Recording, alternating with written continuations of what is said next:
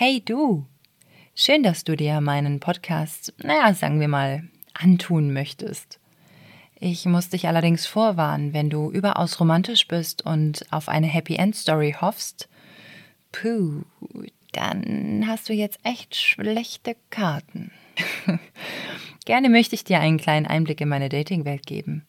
Die ist jetzt zugegebenermaßen nicht immer so rosig, hm, dafür aber unterhaltsam, verrückt und auch ein bisschen kurios. Ich versuche nach wie vor jede Begegnung mit Humor zu nehmen und ich hoffe, du wirst mit der folgenden Geschichte gut unterhalten. Eins sei noch gesagt, die Story entspricht einer wahren Begebenheit. Selbstverständlich habe ich Namen und Anhaltspunkte, an denen man die Person eindeutig identifizieren könnte, verändert. Ich würde sagen, los geht es mit Schlimmer geht immer. Meine Männermemoiren.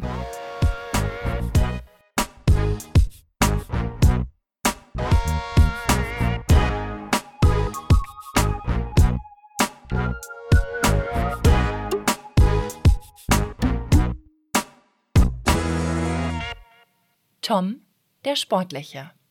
Kurzer Faktencheck. Mitte 40, sehr sportlich, eine Quasselstrippe und ein typischer Vertriebler. Mein Job verlangte von mir, einige Male auf einen Sonntag sehr früh aufzustehen und bei einem Event, ähnlich wie so eine Inhouse-Messe, aufzutauchen. Was man nicht alles für Geld macht, ja, man ist in gewisser Art und Weise käuflich. Bei dieser Inhouse-Messe war allerdings nicht nur ich diejenige, die mit Sonntagsarbeit und frühem Aufstehen gequält wurde. Nein, auch dieser aalglatte, schleimig, schmierig, doof grinsende Typ tauchte jedes Mal wieder auf. Bei den ersten Veranstaltungen hat man es gerade so geschafft, sich zuzunicken. Ich meine, es war auch immer frühmorgens, ne? Da bin ich jetzt noch nicht so auf 180. Ein hörbares Hallo oder Guten Morgen haben wir dann sowohl bei der vierten oder fünften Veranstaltung über die Lippen bekommen. Warum auch? Also ich meine, wenn mir jemand nicht wohlgesonnen ist, dann ähm, muss ich ihn auch nicht grüßen. Tatsächlich sprechen wir hier von einem mehrjährigen Zeitraum, da diese Messen nur ein bis zweimal im Jahr stattfinden.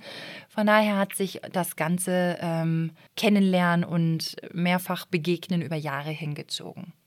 Beim fünften oder sechsten Aufeinandertreffen gesellte er sich tatsächlich morgens beim Frühstück mal zu mir, um in den Tag zu starten. Meine Güte, der kann ja sogar sprechen, wenn er nichts verkaufen muss. Nach einem belanglosen, ach wow, wie toll, ich mache dies, ah ja schön, ich mache das und das morgens um sieben, hat er einen Nutzen für sich in meinem Job gesehen. Und in der Tat meldete sich dieser aalglatte Tom eines Tages bei mir und ich konnte ihm weiterhelfen.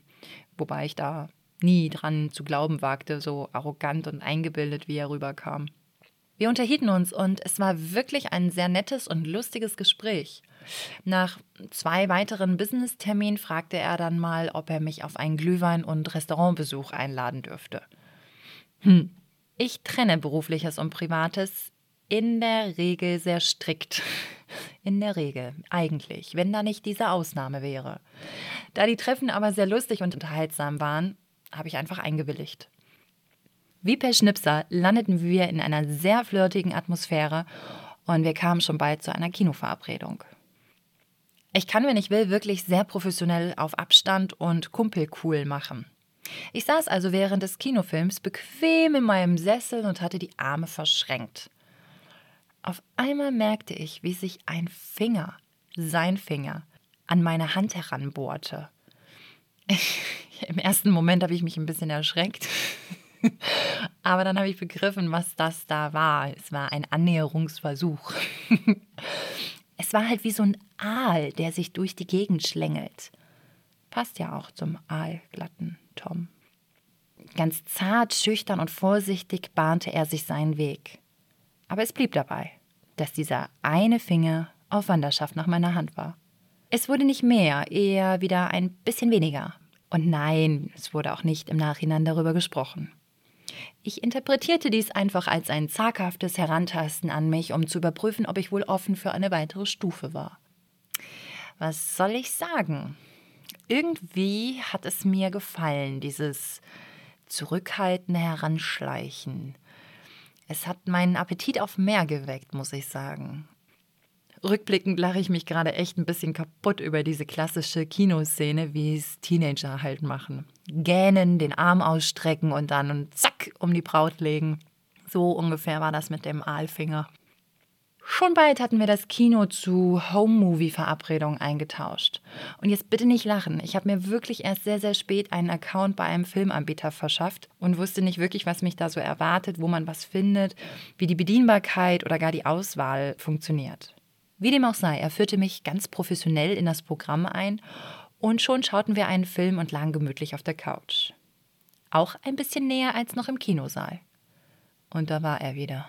Der Finger er suchte, kam und fand meine Hand, meine Haut und meine Nähe. Wir haben uns näher kennengelernt und schon rasch waren unsere Treffen mit Codenamen versehen wie Movie Basic oder Movie Advanced. Basic war nahezu jugendfrei und Advanced halt nicht. Zwischen den Treffen lagen schon immer einige Wochen, manchmal sogar auch Monate. Ich wurde vor dem Movie Advanced Teil bekocht und ja, es war sehr schön. Schön ist auch, dass wir immer einen Film akribisch ausgesucht haben, dann aber dem Film keines Blickes gewürdigt. Das letzte Treffen war besonders. Der einfühlsame, aalglatte Tom wollte für mein Wohlergehen sorgen und lud mich zum Entspannen ein. Mich erwartete ein Schaumbad mit Kerzen, Bademantel und Champagner. Ich hätte bei fast jedem anderen Typen darauf gewettet, dass er mit reinspringt in die Badewanne. Aber nein, nicht so bei und mit Tom. Tom veranstaltete das Basic-Programm und ich lag im Wasser, bis ich zu schrumpeln anfing. Champagner ist jetzt nicht so meins, also beschloss ich kurzerhand, in Champagner zu baden. Bisschen dekadent, aber nun gut. Irgendwo musste dieses Zeug ja hin, also das aus dem Glas. Nach meinem aufquellenden Bad bin ich im Bademantel gehüllt zu Tom gegangen, so wie seine Bestellung formuliert war. Was schön an devoten Männern ist, ist, dass sie alles machen, wie du es willst. Er springt, wenn ich es will. Er kommt regelmäßig mit Anfragen nach Treffen um die Ecke. Auf die Dauer gesehen ist es für mich ein bisschen langweilig. Bis auf eines Tages. Er fragte wieder mal an, wann wir uns sehen, und mir fiel sofort ein, dass ich in seiner Heimat beruflich zu tun hatte und auch eine Übernachtung in einem Wellness-Hotel geplant hatte. In einem Einzelzimmer. Das hat ihn allerdings nicht abgeschreckt, meinem Ruf zu folgen. Als wir relaxed den Abend ausklingen ließen, schickte ich ihn heim. Wenn man jetzt erwarten würde, dass er geknickt, gekränkt oder sonst dergleichen wäre, nein. Er strahlte über beide Ohren und fand diese Aktion besonders gut. Nach einer längeren Pause gab es dann auch mal ein Picknick. Tom hat sehr schön aufgefahren, von gekühltem Wein mit Gläsern bis zu den kleinsten bis leckersten Köstlichkeiten hatte er alles in seinem Korb dabei. Ja, das gefiel mir gut. Auch den Honig, den er mir mit Worten um den Mund geschmiert hat, tat nach längerer Abstinenz unserer Treffen verdammt gut. Aber schon bald merkte ich, es ist halt immer wieder irgendwie das gleiche Programm und der Reiz, der Kick, die Unnahbarkeit ihm gegenüber ist weg. Der Zauber an Tom ist einfach irgendwie weg. Der Kick fehlte, weil er zu lieb, zu verfügbar, zu, zu sehr Ja-Sager ist. Was lerne ich also aus der Story mit Tom? Ein Ja-Sager und jemand, der einen zu sehr anhimmelt, wirkt nicht nur unsexy, sondern auch verdammt unmännlich auf mich.